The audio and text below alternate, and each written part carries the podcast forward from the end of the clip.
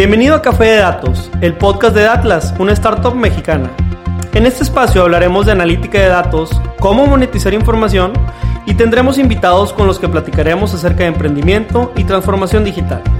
Si estás liderando, planeas liderar o participas en una estrategia de transformación digital, Café de Datos es ideal para nutrir tus conocimientos de analítica e inteligencia artificial conocer los métodos más populares de la industria, obtener nuevas ideas y disfrutar de todas las historias que tenemos para contar. Porque los datos van mejor con café. Arrancamos. Hola, hola, ¿cómo están? Bienvenidos a un nuevo episodio de su podcast favorito de Analytics, Café de Datos. En esta ocasión me toca presentarlo a mí, César Salinas, pero está justo conmigo mi compañero Pedro Vallejo. ¿Qué tal? Buenos días, buenas tardes, buenas noches a la hora que lo escuchen. Bienvenidos a otro episodio más. Bienvenidos, bienvenidos a otro episodio en formato de invitados. En esta ocasión está con nosotros nada más y nada menos que Antonio Pita Lozano. Él es Global Head of AI and Analytics en Telefónica y también es director del máster de ciencia de datos de K-School. Vamos a estar platicando con él. Antonio, bienvenido, ¿cómo estás? Hola, muchas gracias, estoy muy bien. Bienvenidos a todos. No, muchísimas gracias aquí por aceptar la invitación. Va a ser un gusto platicar contigo, Antonio. Y justamente para arrancar y romper un poquito el hielo, tenemos un ritual de, bienvenida para todos los invitados. Y es que eh, nos gustaría saber, Antonio, si te pudieras tomar un café como el que nos estamos echando nosotros ahorita mientras grabamos, con cualquier personaje de la historia para aprender de esa persona, ¿con quién sería y qué le preguntarías? Uf, uno solo. Yo creo que serían muchos. Bueno, pienso en Euler, en Fermat, en Einstein. Difícil, difícil. Mm, mira, probablemente con Alan Turing. Probablemente sí que me tomaría un café con Alan Turing, porque creo que ha sido una persona que ha sido muy significativa en el cambio que estamos viviendo actualmente.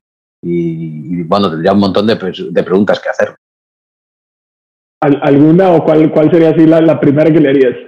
Bueno, la primera que le haría es cuéntamelo todo, eso para empezar. Pero ya profundizando un poco más, la verdad es que me gustaría conocer cómo consiguió descifrar Enigma y creo que más importante, cómo desde su perspectiva científica, matemática, fue capaz de poder hablar con el ejército y que a partir de sus descubrimientos, no recordemos, es un inglés eh, científico, eh, a partir de sus descubrimientos fuesen capaces de establecer la estrategia que hizo ganar la guerra a los aliados es un claro, un, un claro ejemplo de cómo a partir de la ciencia puedes transformar completamente algo.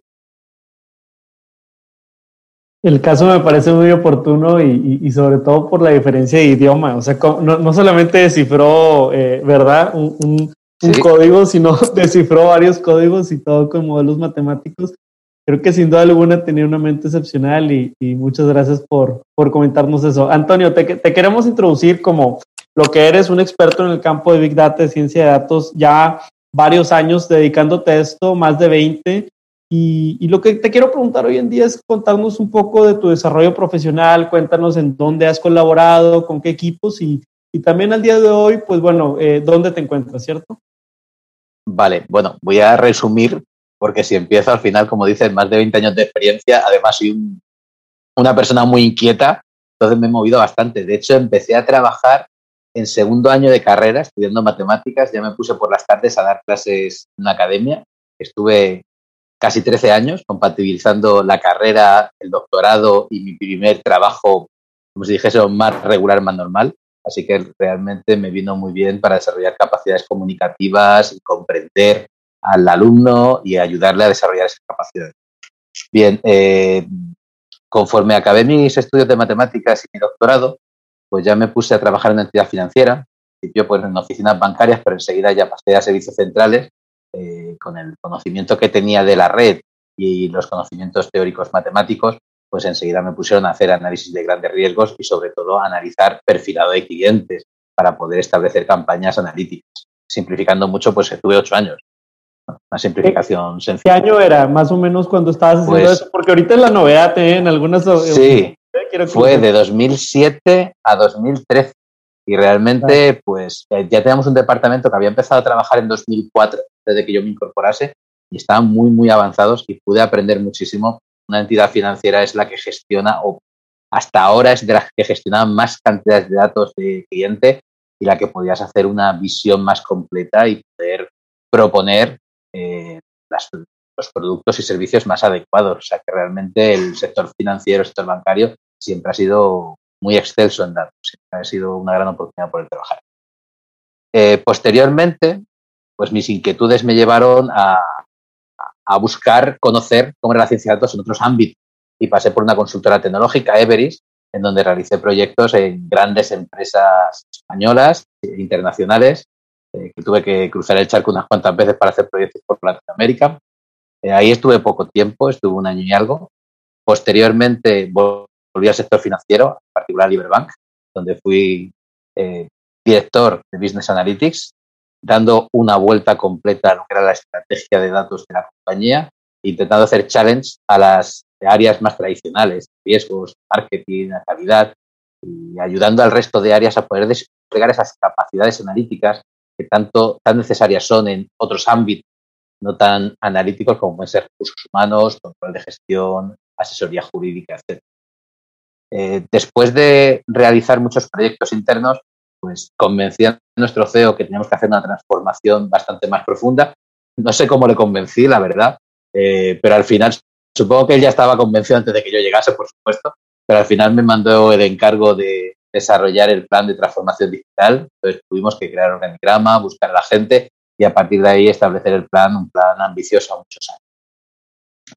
En ese momento, pues me surgió la oportunidad de, colaborar con la que es ahora la Secretaría de Estado de Transformación Digital, Carmen Artigas, en la compañía Synergy Partners, ya dentro del grupo Telefónica, y ahí pues volví a mi faceta más consultora de hacer proyectos en diferentes empresas y llevamos ya cuatro años y mal, tres años y medio.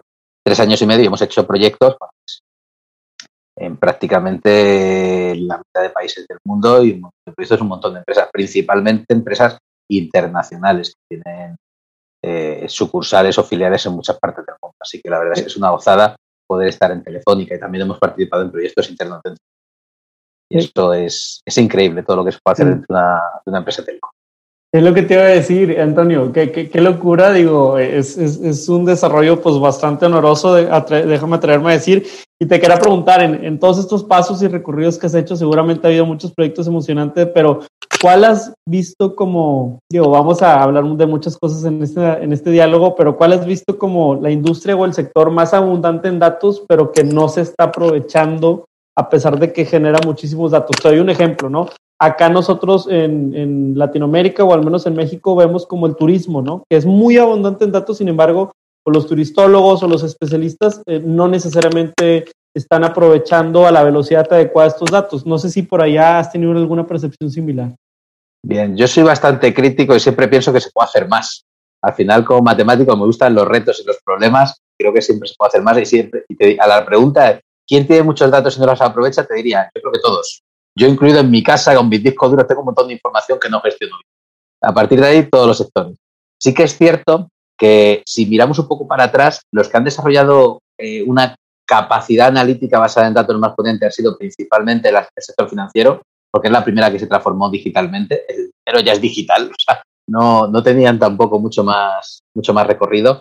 Eh, y después de las empresas financieras, de las entidades financieras, yo creo que han sido las utilities las que cuando han empezado a sensorizar todos los contadores inteligentes, todo lo que era sensórica de todo su proceso de distribución y de fabricación eh, de energía o electricidad o, conducción de agua, son las que realmente creo que tienen ahora mismo un buen futuro. Ahora, si me lo preguntas dentro de tres meses, te diré que el sector de fabricación probablemente sea el que tenga más datos y los esté utilizando menos, porque si solo piensas en la capacidad que te da el 5G y la conectividad para poder realmente sensorizar cualquier parte de cualquier proceso de fabricación, de almacenaje, de logística, es que tienes una cantidad tan ingente de datos para poder gestionar que es, es inmensa. O sea, si me dice un sector, es que te digo todos, hasta el agroalimentario. Ya están sensorizando los campos y haciendo que los cultivos sean muy eficientes.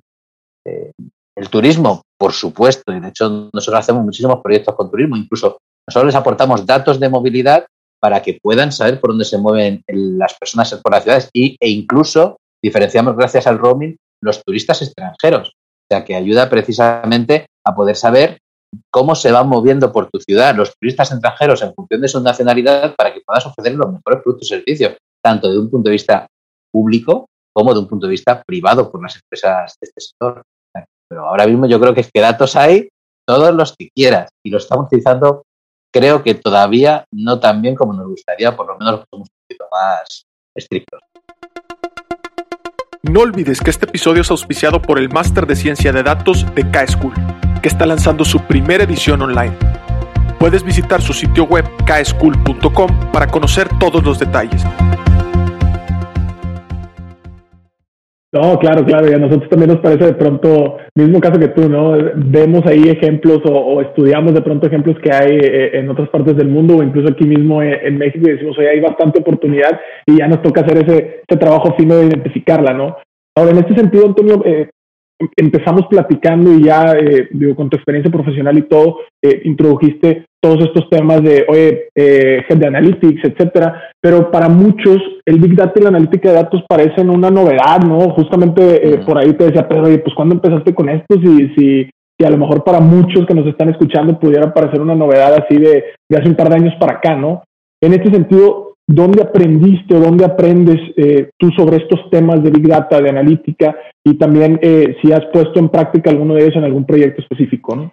Bien, al final uno no, se hace científico de datos de la noche a la mañana, ni mucho menos, tiene que establecer unos basics. Yo, por suerte, mi padre era inquieto y en mi casa desde pequeño teníamos ordenador y yo aprendí a programar a los ocho años. Yo no sabía que eso me serviría después en el futuro y menos como científico de datos, pero aprendí basic y a programar alguna cosita eh, hace muchos, muchos años.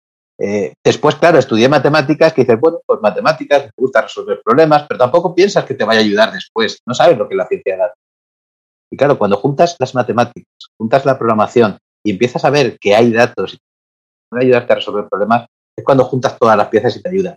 Yo lo detecté o lo determiné hace ya bastante tiempo, eh, por el año 2010 o por ahí, y donde me centré porque no había mucha formación fue precisamente en en cursos online, en foros, en webs.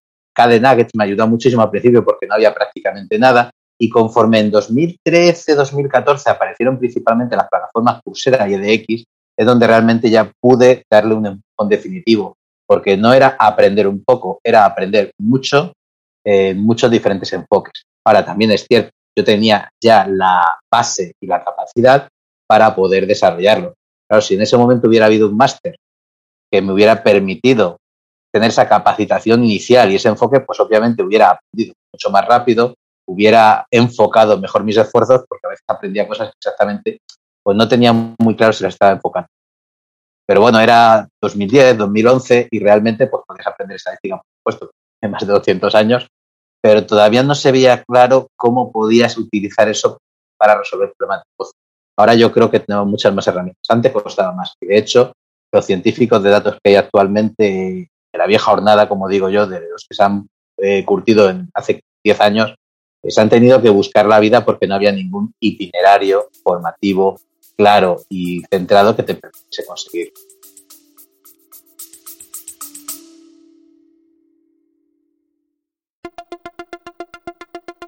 Te quiero invitar a que conozcas el nuevo programa de aprendizaje 15 técnicas introductorias de analítica de datos dentro de la primera generación de Retos Academy. A través de nuestros 14 módulos podrás explorar una amplia variedad de temas que te proporcionarán las habilidades necesarias para triunfar en el análisis de datos. Y eso no es todo. Contaremos con tres talleres en vivo e invitados e invitadas sorpresa con quien podrás discutir tus proyectos, recibir orientación personalizada y llevar tu conocimiento al siguiente nivel. Y si para cuando estás escuchando esta promoción ya venció, recuerda que siempre podrás encontrar contenido de aprendizaje en www.datlasacademy.com.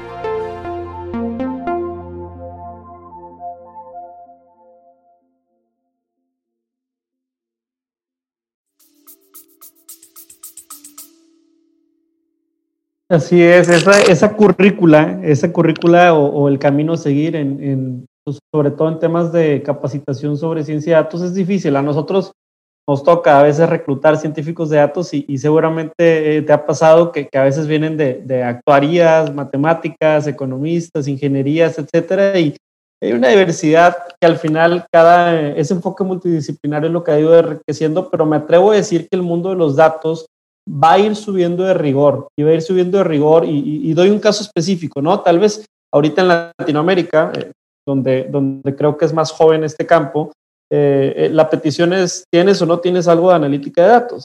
Pero probablemente en un par de años vaya a ser, oye, si tu margen de error, ¿en cuántos puntos porcentuales lo puedes reducir, no? De 10 al 5%, y el mejor modelo tal vez es quien se lleve esa capacidad de negocio. Entonces, en ese sentido, me parece que las currículas formadas pueden, pueden beneficiar mucho, pero yo, yo te quiero preguntar más directamente, a ti te tocó estudiar matemáticas, pero ¿qué ocurre con también esta, estos usuarios que no son tan matemáticos desde un inicio? Eh, no estudiaron una de estas carreras que les llaman en Estados Unidos las STEM por el tema de que tienen ciencias, tecnologías, etcétera. Eh, en ese sentido, ¿tú consideras que, venir de una carrera un poco más técnica, científica, es una ventaja para entrar al mundo de la ciencia de datos? O, por otro lado, oye, hay una brecha y, también hay oportunidad para la gente que venga tal vez de formaciones más de negocio, porque puede que el campo de dominio de negocio sea una ventaja. ¿Cuál sería tu opinión por ahí, Antonio?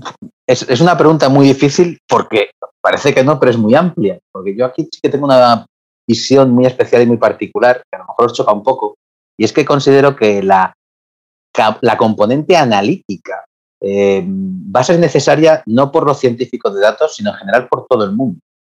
Voy a referirme, y ahora lo argumento, eh, leía en enero, que lo publicaba la, Harvard Business School, hecho su director, publicaba que para 2021 se necesitaban, todos los profesionales necesitaban tres componentes básicas. La primera era comprensión de la economía global si quieres vivir en el mundo de los negocios, tienes que entender los flujos que hay, los movimientos financieros, económicos, políticos, etc. Vale, eso está muy bien y tiene sentido por la situación que estamos. Lo segundo era liderazgo. Y liderazgo, sobre todo en épocas de crisis como la que estamos viendo, que es donde realmente surgen eh, esos grandes directivos que transforman las compañías. Pero es que la tercera que me sorprendió era literacy in data science. Es decir, todo profesional, y, lo leí, no sé si era el 22 de enero o algo así, lo tenéis publicado, tienes que comprender cómo se trata con datos. dices, pero es que vamos a ser todos científicos de datos. No, cuidado, es que lo que establece el Literacy in Data Science, que es algo que yo llevo trabajando ya muchos años, es que hay unos que son los data author, los creadores de contenidos, creadores de soluciones basadas en datos, y después están los data consumer. Todos somos data consumer, todos tenemos soluciones como Google Maps en el móvil que nos ayudan a encontrar, gracias a modelos predictivos y prescriptivos, cuál es la ruta óptima en cada momento. Pero sí que es cierto que hay diferencias. Entonces, el data consumer tiene que tener esos conocimientos básicos. El data author sí que tiene que tener conocimientos avanzados. Y obviamente una carrera STEM, entiendo que es todo lo que te referías, te ayuda mucho, pero no tiene por qué ser necesario. Yo en mi vida profesional he tenido mucha gente de equipos, principalmente son matemáticos, ingenieros en telecomunicaciones, informáticos también, por supuesto, físicos, geólogos, pero después me he encontrado, y los dos casos más extraños es que me encontré en mi equipo un abogado de derecho. Y dices, ¿y tú qué haces aquí? Ah, pues mira, pues me gustaba programar, y esto de los datos, aprendí por mi cuenta, y el tío era un crack. ¿Por qué? Porque además era un experto en leyes, de forma que cada vez que teníamos algún proyecto relacionado con algún tema similar, o por ejemplo, procesamiento de lenguaje natural y análisis de, cláusulas legales, pues es que estaba un valor añadido, porque no olvidemos que la ciencia de datos per se es una disciplina complementaria a cualquier actividad dentro de una compañía. Te ayuda a tomar decisiones y tomar decisiones en cualquier ámbito. Y otro caso que también me sorprendió mucho es que tiene un arquitecto, un arquitecto normal, no, no, un arquitecto de edificios. Uno de los que proyectan edificios, pues al final había aprendido AutoCAD, había aprendido a, representar gráficamente los edificios y al final había, le había gustado tanto la representación visual que se había hecho visualizador en 3D. Y claro, era un crack porque esa capacidad que tenía de representar los edificios, de diseñarlos, le había ayudado a diseñar buenas visualizaciones. Y era increíble, o sea que te puede ayudar, por supuesto, pero después también hay otras figuras que son claves que no tienen por qué venir de STEM. Y pienso, por ejemplo, en los lingüistas computacionales. Cuando tienes que enseñar a un chatbot a comunicarse, a hablar, necesitas psicología, necesitas lingüistas, filólogos. O sea, que realmente es un campo muy amplio porque cualquiera toma decisiones. Yo, de hecho, fíjate lo que voy a decir. Creo que a futuro eh, la ciencia de datos va a ser una competencia que vamos a tener todos como la ofimática, un poco más compleja y a diferentes niveles. Y esto nos pasa cuando utilizamos Excel. Eh, todos somos usuarios de Excel nivel medio. Tú preguntas a alguien, ¿qué sabes de Excel nivel medio? Uno te hace una tablita muy sencilla y otro es capaz de poner unas fórmulas o, programar con Visual Basic. no pasa nada, todos somos usuarios nivel medio. Es una herramienta que se adapta a ti y la utilizas en tu día. Hace 20 años estaban los ofimáticos, ya no existen. Todos necesitamos esa capacidad. Pues ahora existen los científicos de datos. Dentro de 10, 15 años, los científicos de datos pues, serán especialistas en Machine Learning, especialistas en programación, en procesamiento de lenguaje natural, lo que has comentado, muy específicos y muy especializados en algo muy concreto, expertos en sistemas de recomendación, y después todos tendremos nuestra capacidad de tratar con datos y de entender e interpretar KPIs, dashboards, etc. Yo creo que la pregunta es muy amplia y hay cabida para todos, pero lo que todo el mundo necesita es una base sólida de ciencia de datos, por lo menos básica, que te ayude a tomar mejores decisiones, sea cual sea tu ámbito de actuación. O no en recursos humanos ya seleccionamos la gente gracias a algoritmos, o decidimos quién, cómo gestionar las demandas en función a priorización optimización. Correcto, correcto. Y, me, agrada bastante también cómo eh, haces alusión a esto que nosotros comentábamos en, en, otros episodios del podcast y que es parte como de la filosofía que siempre eh, comentamos desde afuera, que es la parte soft o la sensibilidad del negocio y también la parte hard o la parte técnica, ¿no? O sea, no hay que perder de vista o, muchas veces nosotros lo fraseamos como que no hay que perder de vista que detrás del dato hay personas, ¿no? Detrás del dato hay negocios, detrás del dato hay gente y creo que eso es muy importante con lo que mencionabas ahorita. Ahora también tocaste la parte de, por ejemplo, AutoCAD, ¿no? Que es este software que utilizan los arquitectos, etcétera. Y justamente eh, la siguiente pregunta va por ese lado, ¿no? Eh, en tu experiencia, Antonio, o, qué le pudiera recomendar que, necesite alguien en términos de software conocer para poder, eh, pues, profesionalmente adentrarse a este mundo de la ciencia de datos, ¿no? Bien, en términos de software, bueno, hay infinidad de, software. De hecho, todos los años se publica lo que se llama el Big Data Landscape, este año pasado lo cambiaron a Big Data en AI Landscape. De, no sé si ya son 2.000 o 3.000 ya las componentes tecnológicas que aparecen cuando hace 8 años eran 70. O sea, estamos hablando de una evolución muy rápida. Pero sí que hay unos basics. O sea, tenemos que pensar el ciclo del dato. El dato se encuentra en algún sitio y tú tienes que capturarlo. Vale, hay herramientas de captura, hay varias. Eh, pero lo más importante es que tenemos que almacenarlo en algún sitio. Y ahí es donde es fundamental que las personas conozcan soluciones o herramientas de bases de datos, tanto SQL, el lenguaje SQL es fundamental para hacer consultas, como no SQL. Y hay varias opciones.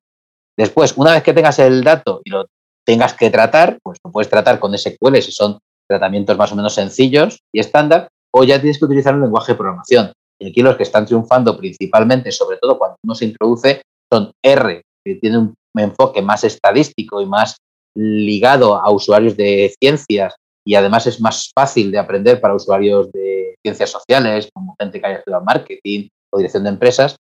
Y después otro lenguaje como Python, que ya es más generalista, pero que es uno de los más utilizados en la ciencia. Claro, ese es el primer nivel. El segundo ya dice, bueno, y si tengo una gran cantidad de datos ya Big Data tremendo, pues ya tienes que pasar a Spark.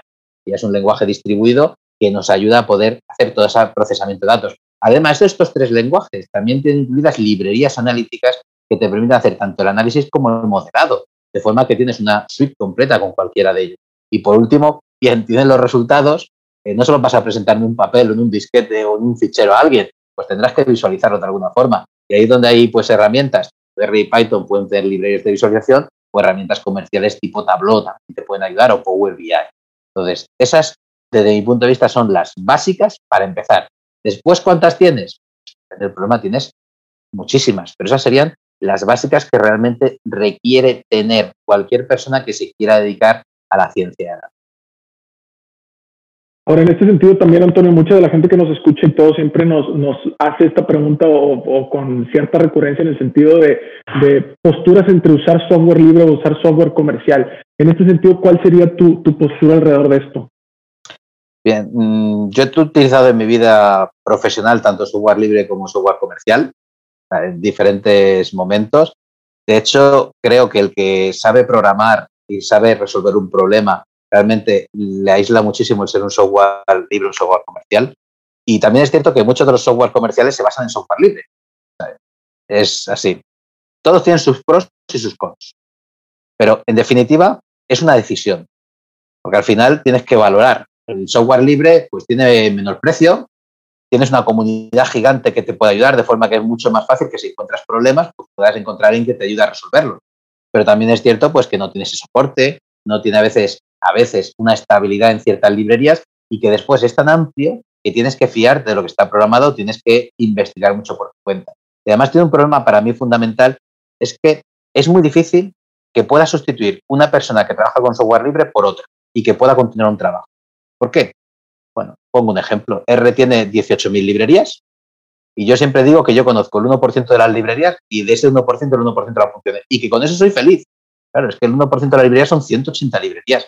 Es que hay 20 formas de hacer lo mismo para cada cosa. Porque alguien ha desarrollado una nueva forma, la ha publicado y te fías y la utilizas. La probabilidad de que encuentre dos profesionales que se van a hacer lo mismo exactamente es complicado. Todo se puede hacer, pero es complicado continuar los trabajos de otro. Eso, sin embargo, es mucho más fácil en el software comercial, porque no tienes 18.000 librerías, tienes 15 funciones que puedes utilizar, o 20 o 100, sean, pero son acotadas, solo tienes una para hacer cada cosa, de forma que todo el mundo la hace. No encuentras profesionales eh, versados en esas herramientas normalmente porque no hay formaciones, bien porque son caras o bien porque no están a disposición, y también tienes que pagar las licencias. Ahora también te da una seguridad y un soporte cuando algo falla, pues tienes con con quien, quien te lo resuelva. Entonces, tiene sus pros y sus contras y depende. Si me preguntas, oye, eh, quiero llevar los modelos de scoring de una entidad financiera que además van a ser supervisados por un regulador. Te digo, no lo dudes, hay un regulador de por medio de cumplir leyes, cógete un software comercial, aunque no sea el más moderno y no sea eh, el más trendy, pero tú ya sabes que tienes un soporte que además esas empresas se preocupan en cumplir con todos los estándares y sabes que lo que hagas no te va a fallar aunque puedes hacer, estás limitado. Bueno, no pasa nada. Ahora, estás en un sandbox que está haciendo pruebas o en modelos de marketing para ver si encuentras alguna tendencia y quieres hacer un prototipado rápido. Coges el software libre, haces un prototipado rápido, haces los análisis, llega a conclusiones. Al final siempre va a depender del caso de uso que quieras implantar y de las restricciones que tengas, tanto legales como jurídicas, como los riesgos que puedan. ¿Agotado de buscar datos para tu análisis? Te invitamos a usar Datlas. Entra en www.datlas.mx. Creo que son muy buenos puntos. De hecho, eh, por ejemplo, en el, en el tema de R, ahorita que mencionó que hay como 10 maneras o muchas más de hacer una misma cosa, pues justo cuando uno conoce Data Table contra Data Frame, etcétera, ¿no? Que es una capacidad de procesamiento mucho más elevado y también otras situaciones como los mapas, ¿no? A nosotros que nos gusta mucho jugar con mapas, está OCM, ¿no? OpenStreetMaps y también está Leaflet, etcétera. Entonces, creo que, creo que una cachucha que a veces tenemos en el software libre es la de explorador. Y ya cuando también este, el software comercial, ese soporte es clave, por ejemplo, a quienes les haya tocado IBM Watson utilizar, por ejemplo, es bastante eh, ilustrativo el camino que hay que recorrer y, la experimentación es bastante buena. Y como bien menciona, nosotros recibimos alertas diarias de IBM casi cada vez que alguno de nuestros modelos que está hospedado en, Watson se cae, ¿no? Entonces sí, sí, eh, es bastante ventaja. Ahora, Antonio, eh, en el sentido, y, para continuar avanzando con el diálogo, muchas veces eres científico de datos, te habrá tocado reclutar muchos en, tu, en tu proceso este, profesional y también diseñar equipos. Si nos platicaste ahorita que te tocó diseñar una transformación digital, seguramente llegaron al punto de los recursos humanos. Dentro de uno de los rubros que cuando uno va en una entrevista o cuando uno está en la startup y tiene que convencer a algún socio, hay la parte del portafolio. Yo he hecho esto, yo tengo experiencia en A, yo tengo experiencia en B oye, que en leyes, que en arquitectura, o que en la misma ciencia de datos como tal. Y acá lo que quiero mostrarte es esta, esta consulta de cómo puede construir o cuál es tu opinión sobre cómo construir un portafolio en ciencia de datos. Y te lo pregunto porque ya la, gente muchas veces no dimensiona, pero si, si alguno de los que nos está escuchando, hombre o mujer, quiere justamente participar en la ciencia de datos, un diferenciador importante va a ser lo que has explorado por tu propia cuenta. Así que le preguntamos a Antonio, el experto cuál es su opinión y qué consejo nos daría sobre cómo formular un portafolio. Pues mira, te voy a ser sincero. Primero voy a responder la, la, respuesta obvia, que es que la experiencia se consigue trabajando, ¿vale? Sí, pero ¿cómo encuentras ese primer trabajo y cómo justificas la experiencia? Eso es lo difícil. Eh, por supuesto es muy difícil y uno puede pensar, oye, pues mira, si tienes unos datos por cuentas, te buscas la vida y haces proyectos y los publicas, pues estupendo. Nosotros, por ejemplo, en el máster que estamos dirigiendo en Cascool, lo tenemos claro desde hacía mucho tiempo. Lo que hacemos es, tenemos eh, al final del máster un proyecto fin de máster, que es un proyecto real, eh, codirigido y liderado por los profesores, en donde te enfrentas a un caso real para que sea lo más parecido a una situación de proyecto real y que eso ya te sirva, esa experiencia, esa vivencia, porque además le exigimos que sigan toda la metodología de procesamiento desde la comprensión de negocio hasta el deployment, hasta el despliegue, que te sirva ya de caso, primer caso que ya hayas cumplido en tu carrera.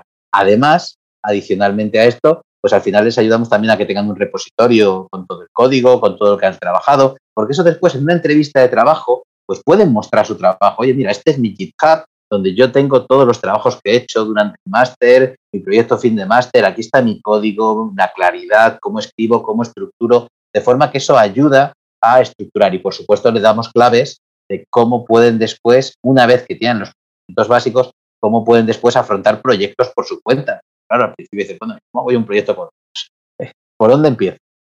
Eso es algo que está en el core precisamente del máster y que ayudamos a que los alumnos puedan complementar su portfolio. Al final requieres de esa experiencia que sea tangible, que sea demostrable.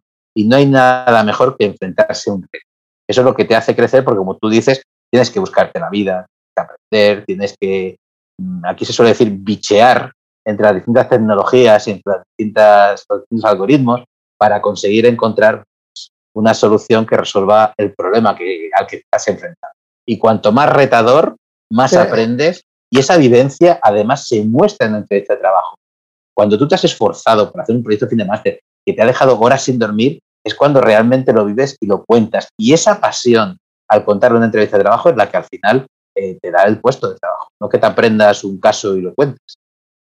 Totalmente. Y, nada más para, terminar mi pregunta, me dio curiosidad. Eh, ¿Algún proyecto del que te acuerdas del máster? ¿Algún proyecto que, digas, híjole, estos, estos cuates o estos participantes eh, se, la, se la, digo, deben de haber muchos, pero alguno sí que, que te haya tocado asesorar de cerca? Sí, sí, bueno, hubo, hubo uno, es por sorprendente, eh, no puedo decir exactamente los detalles y ahora entenderéis por qué, pero bueno, hubo unos alumnos que nos plantearon, oye, mira, que es que hemos pensado que esto puede ser útil. Estaban haciendo un análisis de proteínas. Puede ser útil comprender cuáles son las proteínas que sirven para un determinado proceso. No puedo entrar en muchos detalles porque, como comprenderéis ahora, es bastante secreto. Entonces le dijimos, oye, adelante, es lo que te gusta. Era gente que había empezado casi sin conocimiento. Sí que tenían algo de base estadística y de programación, que habían visto la carrera y tal, pero no, no habían trabajado nunca con algoritmos, con ciencia de datos, etc. Bueno, pues plantearon una red neuronal bastante sencillita, pues ese caso, una vez que lo armaron en el trabajo fin de máster, a los dos meses ya estaban hablando con inversores para crear una sociedad. Consiguieron capital semilla, eso fue hace ya por lo menos dos años, han tenido otra ronda de financiación. Eh, después de esa segunda ronda de financiación, la empresa se valoró tanto que vino un conglomerado farmacéutico y lo compró por muchísimo dinero. Y eso fue, esto es un caso inédito, rarísimo, o sea, no es lo habitual, ni mucho menos, pero sí que es cierto que a mí me dejó sorprendido como de un trabajo, proyecto fin de máster, que nunca esperas que salga nada, nada productivo, es más una, un entrenamiento, es más el comprender cómo poner en práctica los conocimientos. Todos los conocimientos es un gran reto, pues al final ellos venían ya con su problema habían identificado en su campo de actuación, eh, que podía ser interesante, vieron una oportunidad de negocio y vieron que con datos en su sector que no se utilizaban podían realmente eh, generar un negocio. Y a mí realmente me sorprendió muchísimo y fue muy, muy curioso. Órale, ¿no? Y sobre todo también por el componente y a lo mejor científico que hay de, detrás. Y, y, también digo, al final del día, ese es el tipo de cosas que pasan por, como decías, Antonio, ¿no? Cuando le pones pasión, cuando le pones realmente esa entrega, a pesar de que sea un trabajo académico, lo que sea, si le pones realmente ese empeño y todo, pues también incluso nosotros vemos de pronto aquí colegas emprendedores que, que salen por ahí de la prepa con algún trabajito y ya empiezan a montar ahí sus primeros pininos de, emprendimiento y todo. Está, está bastante interesante. Ahora, en este sentido también, eh, Antonio, eh, nos platicabas en un principio, como también eh, comentaba Pedro ahorita, que te tocó justamente liderar esta transformación digital en un momento de, tu desarrollo profesional. Gran parte de nuestra audiencia también son líderes dentro de esas organizaciones y están muchas veces pues siendo punta de lanza comandando estas transformaciones, ¿no? Y sobre todo también alrededor de estrategias de ciencias de datos, etcétera. Ahora, en este sentido, para ellos específicamente, ¿cuáles crees que serían esos primeros pasos para reclutar, para armar el equipo? Me refiero más al tema de, oye, ¿qué roles o qué perfiles? Eh, ¿A quién contrato primero? Ya ves que de pronto hemos hablado de que hay arquitectos de datos, científicos de datos, hay ingenieros de datos, etcétera. ¿Por dónde empezar si, si apenas están justamente enfrentándose este, a, a este gran reto, no? Bien, yo en el tema de la transformación digital te voy a contar lo que hice, que además es lo que recomiendo. Que y es, me dejé asesorar por expertos. Es decir, yo tenía mi idea, pero yo puedo estar equivocado. Entonces, en ese caso, contratamos a un partner para que nos ayudase a desarrollar ese plan. Y al final estábamos ciertas personas haciendo challenge, indicando cómo queríamos que fuesen las cosas y armamos el plan. Eh, y eso es lo que hice en ese momento que estaba desarrollándolo, junto con el que contratamos como Chief Data Officer para liderar todo el plan. Yo estaba de segundo suyo y, contratamos a una empresa tercera para que nos ayudase a, enarbolar el plan. Pero ya entrando en el detalle, que obviamente no intentes ir solo, porque si tienes que transformar una compañía, apóyate en partner que te ayuden, que te asesoren. Eh, mi recomendación, lo primero es hacer un assessment. Hay que entender dónde estás, qué es lo que tienes y qué no. Después es hacer toda la ambición hacia dónde quieres llegar y establecer ese roadmap, ese camino, que además no puedes recorrer solo. Yo siempre se lo decía a mi si yo quiero transformar una compañía, ¿cuánta gente necesito? Un 5%, con un 5% transformo al 95% restante, pues ya es difícil. Pues dice, es que el 5% de una compañía de muchos miles de empleados también son muchos empleados, eh, cuidado. Pues a veces quieres transformar la compañía con 10 empleados. Pues empezamos por algún sitio. Yo siempre digo que cuando haces ese assessment, estableces la ambición, lo que tienes que tener claro son los tres pilares de la transformación. Y de esto, de hecho, hablo mucho de este, de este. Y es que son, primero, tecnología. Por supuesto, tienes que saber la tecnología que tienes, la que necesitas para resolver tus casos de uso, no la que te gustaría tener porque sea trendy, sino cuáles son los problemas que tú tienes y cuál es la tecnología que tienes que utilizar.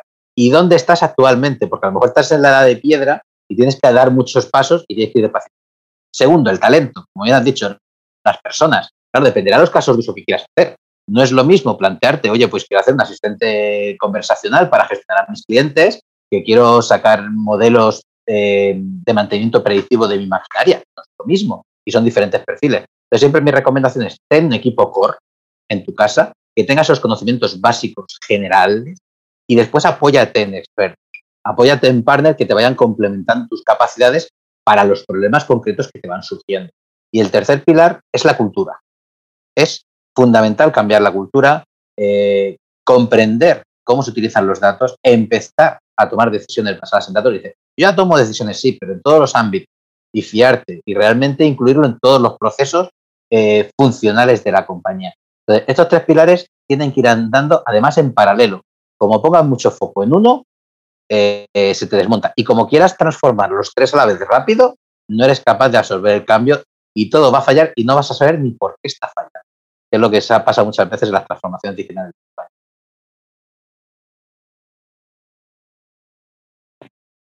Excelente, Antonio. Muchas gracias. De hecho, bueno, e, e, el tema de tener un partner es, es, algo, es algo bien valioso porque muchas, muchas empresas dicen, oye, es que siempre lo, lo hemos hecho así, ¿no? Siempre lo hemos hecho nosotros, siempre lo hemos hecho desde nuestro punto, desde, siempre lo hemos hecho nosotros con nuestros fierros, con nuestra gente, con nuestro equipo, ¿no? Entonces, en cierto sentido, el hecho de tener esa vulnerabilidad y decir, a ver, bueno, un experto me puede venir a ayudar, etcétera, y, creo que, que, somos, somos también, conocemos bastante bien el esfuerzo de Everis, al menos en ese caso, y, hemos leído algunos casos de Telefónica que también lo hacen muy bien. Ahora, eh, regresando también hasta esa, estos temas de capacitación interna, ¿no? Muchas veces también está esta posibilidad de reclutar y capacitar y preparar. Nos has estado platicando un poco del máster, que el máster que, que, tienes oportunidad hoy de, de, ser el director, y me gustaría que nos platiques un poco de, justo del máster, de, lo que contiene y también, eh, ¿por qué no? Pues eh, invitar a la audiencia, ¿no? Creo que habrá muchos aquí interesados y interesadas que están tratando de mejorar sus capacidades en datos y, es una perfecta oportunidad, ¿no? Pues mira, el máster que vamos a lanzar online de K-School está basado en el máster presencial y streaming que tenemos ya desde hace muchos años. Bueno, de hecho, llevamos 28 ediciones, que se dice pronto.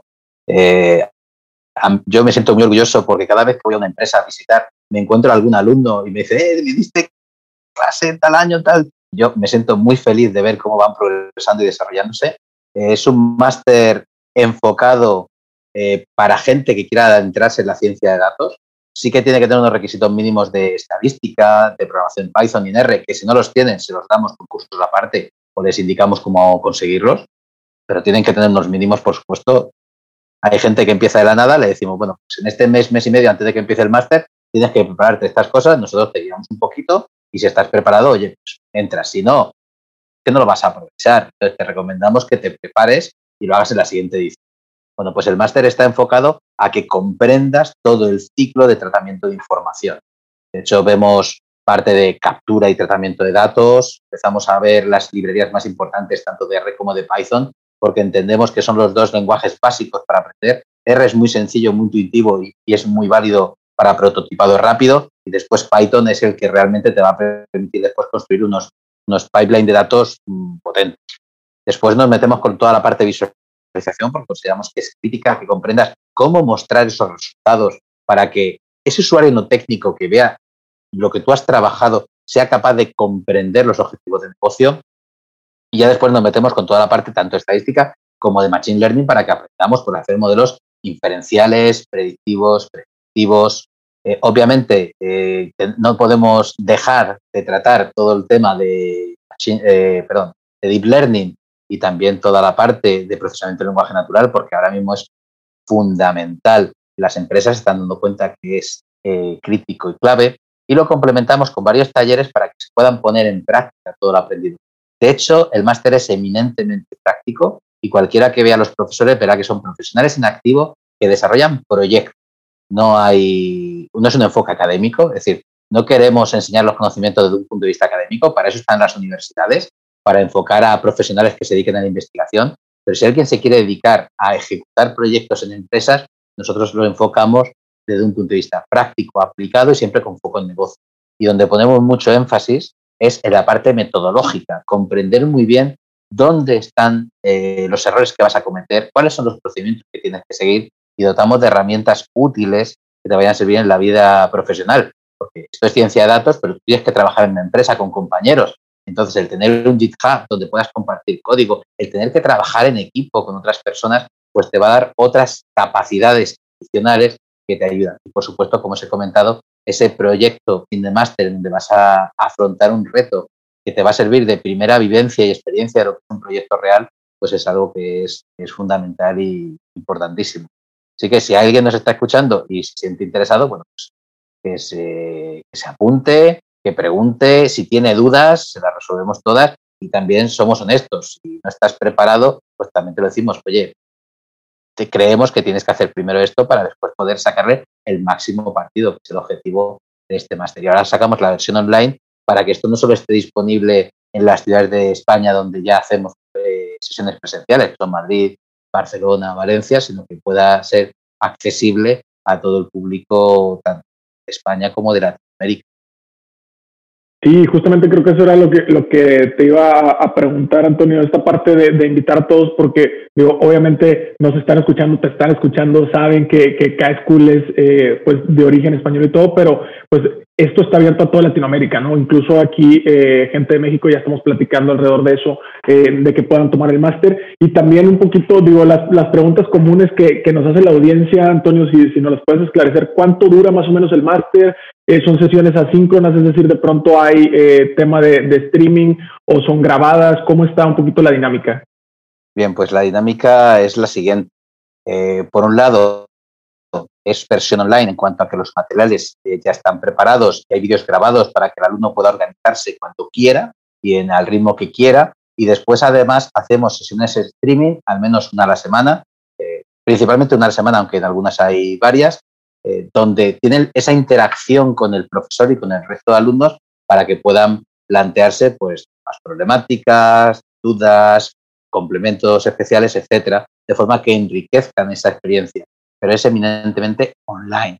Esas sesiones en streaming se han planeado que sean lo que es en horario de tarde de España para que también estén disponibles en, Latinoamérica. Y si mal no recuerdo, también son grabadas para que uno pueda acceder, bueno, pues la pueda visualizar en el momento que más le convenga. Al final lo que se pretende es hacer accesible la ciencia de datos a un público que a lo mejor no tiene la posibilidad de poder estar desplazándose presencialmente a poder eh, tomar estas clases o que tiene que organizarse para hacerlo en el momento que más le convenga. El plazo, pues lo tenemos estructurado en 13 meses. O sea, se dice pronto porque hay muchas cosas que ver. Es un máster muy largo. Eh, paramos en verano y en Navidad un poquito, pero es un máster largo porque hay que ver muchas cosas y lo que hemos hecho es no dejarnos nada en el tintero para que cuando salgas del máster tengas una base sólida para poder eh, introducirte en el mundo de la ciencia de datos. Obviamente sabéis que la ciencia de datos es inmensamente grande, no lo puedes saber todo, pero sí que sales con todos los conocimientos clave y fundamentales para poder trabajar desde el día con autonomía. No olvides que este episodio es auspiciado por el Máster de Ciencia de Datos de K-School, que está lanzando su primera edición online. Puedes visitar su sitio web kschool.com para conocer todos los detalles. No, perfecto. Muchísimas gracias, Antonio. Pues eh, estamos llegando hacia el final, nada más para una pequeña recapitulación. Eh, en este episodio platicamos, tuvimos el placer de contar con la presencia de Antonio Fita Lozano, Global Head of AI and Analytics en Telefónica y también director del Máster en Ciencia de Datos de School, que justamente fue esto último que nos estaba contando. Empezamos platicando, pues obviamente, de su desarrollo profesional, de su experiencia. Platicamos también de eh, los temas de Big Data Analytics, dónde se pueden poner en práctica. Eh, platicamos de las carreras STEM, de gente que viene del lado técnico, de gente que viene del lado de negocios, cómo puede empezarse a adentrar a todo este mundo de la ciencia de datos. Platicamos también mucho alrededor del software, software libre, software comercial, eh, cuál se utiliza, cuál, cuáles son los pros, los contras, algunos conocimientos claves, cómo hacer tu portafolio de proyecto de datos, ¿no? Para que tengas esta experiencia y puedas irte a insertar en alguna startup o en algún gran corporativo que esté haciendo justamente esto. Eh, platicamos también un poquito de cómo armar los equipos, ¿no? Sobre todo muy pensado para esta audiencia que son líderes o gerentes al interior. Y terminamos platicando un poquito ya del, del máster de, de, de K-School, Ahorita justamente, Antonio, pues estamos llegando hacia el final. Hay dos eh, últimas eh, cosas nada más que, comentar contigo. Si nos pudieras recomendar eh, o nos pudieras citar por aquí el sitio web que tienen de, de K-School, donde pudieran consultar más información, como quiera nosotros lo ponemos por ahí en los, en los comentarios del episodio, estaría genial. Sí, claro, es muy sencillo. El sitio web es kschool.com. K kilo, school de escuela.com que es sencillo que podáis eh, verlo. Eh, y si tenéis cualquier duda o curiosidad, podéis daros de alta sin compromiso. en el curso que consideréis, tenemos cursos eh, de diferentes temáticas, todos siempre del mundo digital. Esta es una escuela digital. temas de analítica digital, SEO, SEM, Pro, Machine Learning, ciencia de datos, Big Data, es decir, todo temas digitales y uno de los grandes valores que tiene esta escuela es que los profesores son profesionales en activo, pero que se dedican realmente a realizar proyectos en los problemas reales. No son teóricos ni, son gurús que te van contando un poco lo que va a pasar dentro de 30 años, sino te van a contar su experiencia del problema que vivieron la semana pasada. Cosas reales, aterrizadas, que te permiten realmente comprender qué se puede y qué no se puede hacer en la ciencia de datos esto no es una bola de cristal mágica, que esto es ciencia, que son matemáticas, que es estadística, que es machine learning, que gracias a datos podemos sacar unas estimaciones muy buenas para resolver problemas y poder ayudar a tomar decisiones, pero que no es una bola mágica que adivinamos el futuro. Si fuese así, estaríamos todos forrados y en el Caribe. Claro, claro. Ahora, en este sentido, Antonio, la última dinámica que tenemos, que es una dinámica sorpresa, se llama Rapid Fire. Es algo que, que hacemos justamente con los invitados. Es muy sencillo la dinámica. Tanto Pedro como yo te vamos a lanzar un concepto de todo lo que hemos platicado ahorita y de, de lo que es tu expertise, ¿no? Y la idea es que tú nos digas sin mucha justificación, ¿sale? Si crees que esa, e, ese concepto o esa técnica o ese eh, pronunciamiento que estamos dando está sobrevalorado o subvaluado, ¿sale? Entonces, en este sentido, por ejemplo, ¿no? Primer concepto que, que podemos eh, empezar para, para, abrir un poquito la, la, conversación son carreras universitarias, por ejemplo. Subvaloradas. Perfectísimo. Otro de, de los grandes temas, inteligencia artificial. Sobrevalorado. Muy sobrevalorado. Diría humo. Inteligencia artificial diría humo. Perfecto. Ahora, aprovechando un poquito tu expertise eh, en, la, en el ramo financiero, criptomonedas, sobrevalorado o subvaluado. Difícil, difícil. Eh, extraño, te diría, yo soy asesor financiero europeo, te diría que extraño la cotización sobrevalorada. Perfectísimo. Eh, otro tema, el tema de visualización con datos. Subvalorada, no. Yo creo que hay mucho trabajo detrás de muchas visualizaciones y cuando tienes delante un gran visualizador lo notas mucho. No es hacer gráficos y pegarlos en un papel. Perfecto. El último para mí, ética en el uso de los datos. ¿Sobrevalorado o subvalorado? Subvalorado hasta que tienes un problema y te hunde eh, la, la imagen de marca de tu empresa. Claro. Que se lo digan a Microsoft o a Google o a Apple. Perfectísimo. Pedro. Buenísimo, Antonio. Este, el tema de IoT o Internet of Things, ahorita que estamos sensorizando todo, todo lo que está a nuestro alrededor, ¿no? El Wi-Fi antes tenía dos aparatos conectados y ahora tiene más de 50, pero ¿tú qué opinas? Hombre, me preguntas a mí que estoy en Telefónica, que vivimos de la conectividad y que tiene una empresa que se llama IoT and Big Data. Pues, eh, de hecho, lo que hemos hecho precisamente en Telefónica es juntar esas dos capacidades, IoT and Big Data, porque hemos visto que ahora hay muchos datos eh, se están generando cada vez más, pero los que van a generar más con mucha diferencia son el machine to machine. Y el establecer esa captura de información que ya no, encima requieren nuevos perfiles que sean capaces de comprender el dato de sensórica, la conectividad, las redes, los protocolos, después la captura. Eh, además se junta con el edge computing, todo lo que es la computación en el nodo que tiene el sensor, eh, creo que es el futuro con muchísima diferencia. Entonces, la unión del, de, del IoT and Big Data, yo siempre digo que es la inteligencia exponencial. El IoT genera información que el Big Data y la ciencia de datos lo que consigue es enriquecerla con conocimiento que dota de capacidades adicionales a cualquier sensor. ¿Y tu A mí me parece que es el futuro eh, y para entusiasmarse. ¿Y, ¿Y, tu calificación al final sería en sobrevalorado el día de hoy? Ay, perdona, me he emocionado claro, y solo claro. la respuesta. No, no, no, sin problema, no te preocupes. Eh, eh, subvalorado, totalmente subvalorado. Creo que con un pequeño sensor podemos hacer ahora mismo maravillas. Unas locuras. Este, por la parte también de los chatbots, ahorita salió en la conversación, te tenía que preguntar, sí. ¿estamos sobrevalorados, o sea, está sobrevalorado lo que se puede hacer con un chatbot o está subvalorado el día de hoy? Está muy sobrevalorado y mucho humo. Y ahora te digo, todavía recuerdo cuando un tal Steve Jobs, en el año 83, 82, 83, no me acuerdo, creo que era 83, eh, hablaba con la computadora, la computadora le hablaba. Yo todavía no he conseguido que la mía hable. Y esa ya hablaba. Pues pasa lo mismo con los chatbots. Ver los de la tele que mantienen conversaciones. Y yo digo, como científico, no sé cómo mantener una conversación o entrenar una máquina para que converse. Sé que diga cosas o que identifique intenciones, pueda responder más o menos conversaciones prefabricadas. Pero conversar, yo creo que eso no existe. No, no, no. Cortana todavía no es tan inteligente y te puedo decir. Ninguna, ninguna. Solo, solo los robots de la tele. Solo, solo los de la tele y los de algunas películas. Y ya finalmente. Y algún gurú, porque... y algún gurú.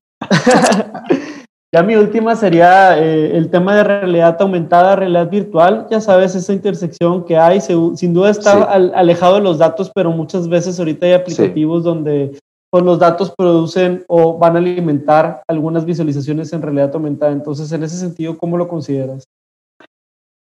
Pues creo que está subvalorado porque no hemos sido capaces todavía de encontrar casos que realmente lo justifiquen. Es como otras tecnologías como el blockchain, muy potentes, pero creo que todavía no hemos encontrado suficientes casos que realmente requieran de esta tecnología y la sepamos explotar.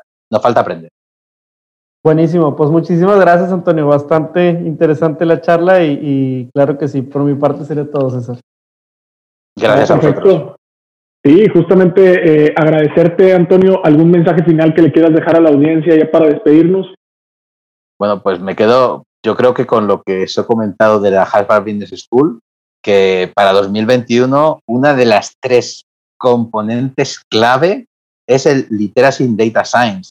es el comprender eh, el uso de datos, ya sea como autor o como, o como consumidor. Y si eso es una de las componentes clave, es que todo el mundo necesita comprender y entender qué es la ciencia de datos. Nosotros como profesionales tenemos que ayudar a que la sociedad lo comprenda y lo utilice.